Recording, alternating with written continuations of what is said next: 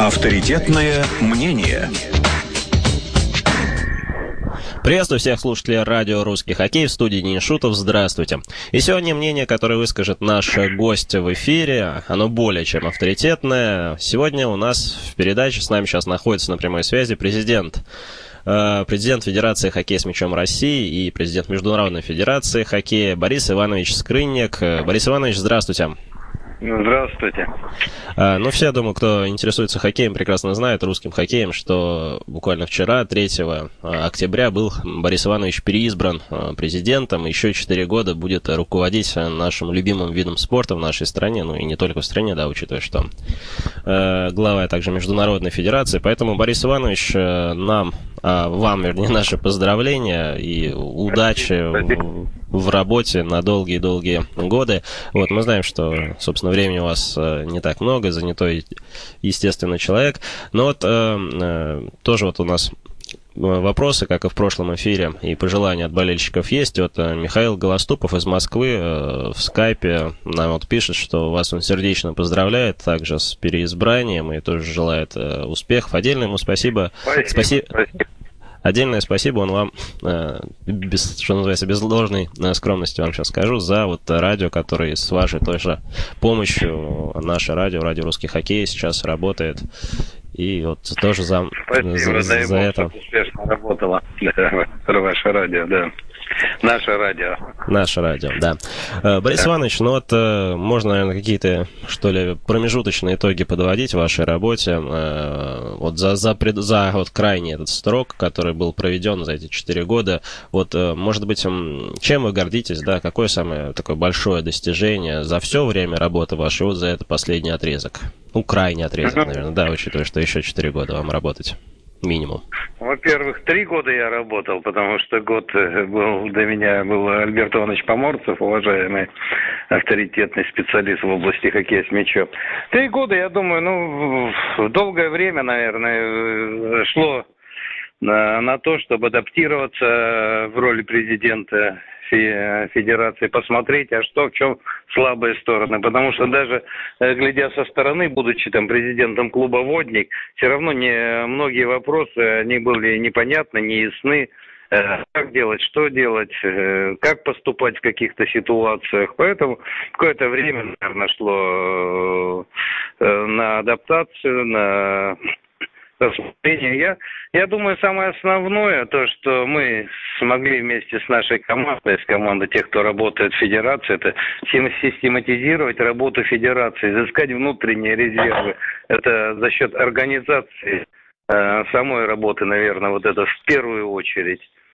Э, поэтому сейчас для нас много уже ясно, понятно, что мы можем делать, что в наших силах, что мы э, должны делать при поддержке Министерства спорта, что, э, каким, какая поддержка нам нужна от политической власти нашей страны, потому что хоккей с мячом – это огромный социальный блок.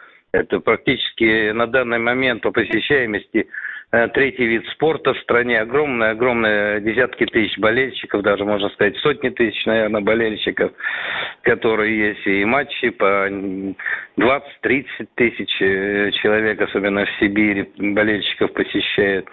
Поэтому мы сейчас знаем, мы систематизировали работу. Вот этим вот мы занимаем, э, занимаемся постоянно и кропотливо, как говорится. Ну да, что называется самое главное построить, да, какую-то основу.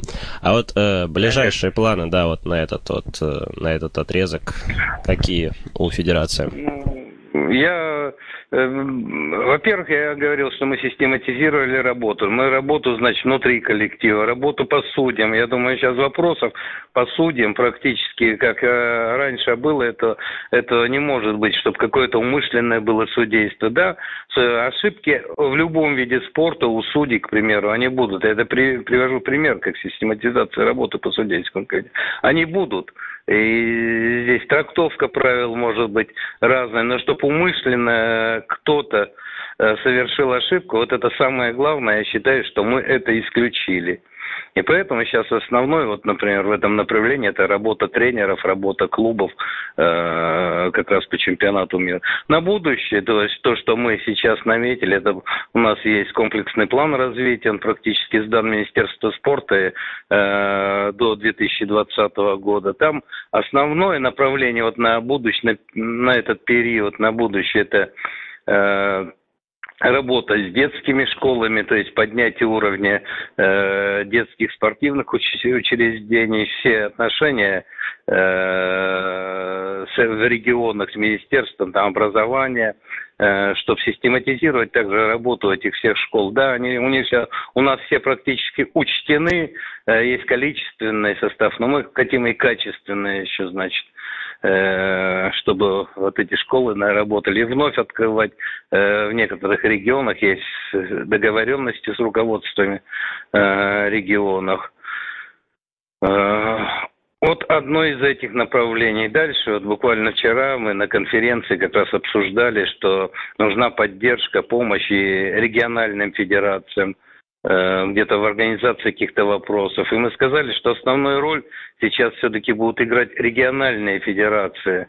Э, их понимание, э, работоспособность, направленность вот именно на развитие нашего вида спорта, хоккея с мячом.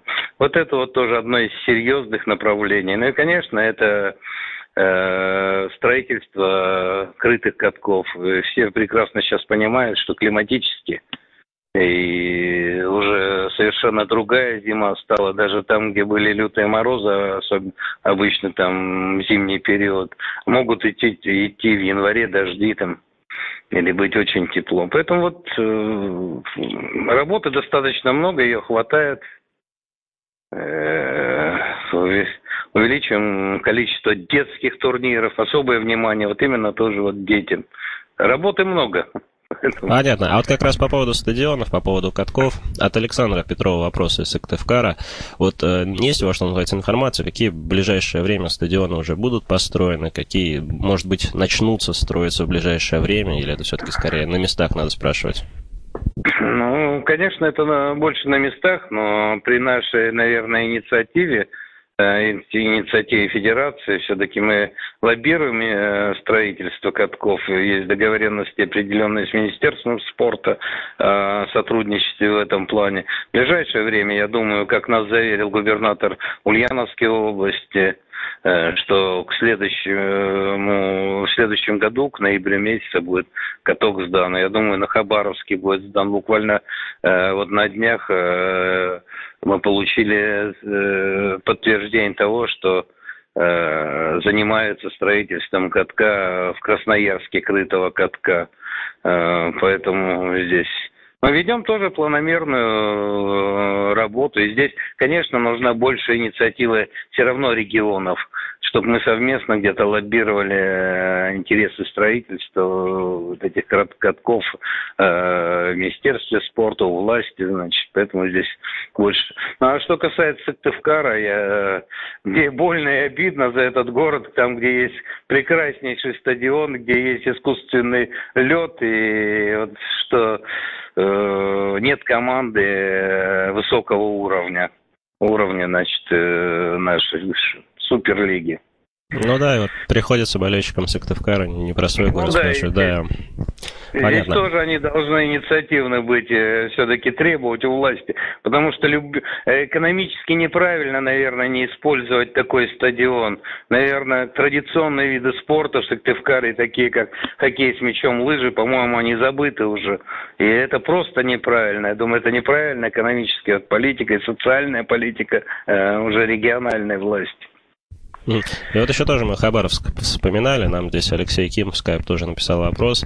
Э, во время нашего последнего эфира, да, с вами где-то месяца три назад, наверное, сразу после вашего дня рождения, э, был э, озвучен вопрос, что будут видеотрансляции, и вот, собственно, Алексей, да, как, может быть, не ну, слушал, да? Не...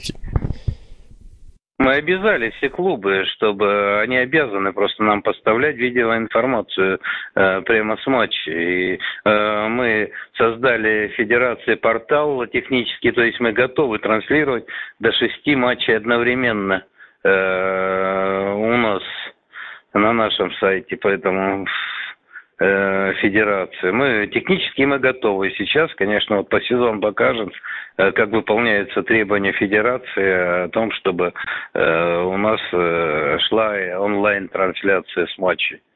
Э, я думаю, вот сейчас чемпионат начнется, и мы будем э, уже контролировать этот процесс. Ну и буквально вчера у нас э, вот после конференции мы э, состоялась встреча как раз по работе с телевидением. Я думаю, что мы э, все-таки как-то сумеем э, сделать так, чтобы хотя бы один матч-тур транслировался по телевидению, по центральному где-то, ну, по каналу «Спорт». Мы это вот обговариваем. Я думаю, что, дай бог, вроде все должно получиться. Это было бы очень здорово. А вот по поводу, может быть, и Кубка, да, России сейчас он проходит, и вот болельщики ограничиваются нашими, что называется, аудиотрансляциями, за что, кстати, тоже больше все, все благодарят. Вот, но, может быть, там на следующий год тоже какие-то видеотрансляции ну, будут. Кемер, из, из Кемера уже идет видеотрансляция.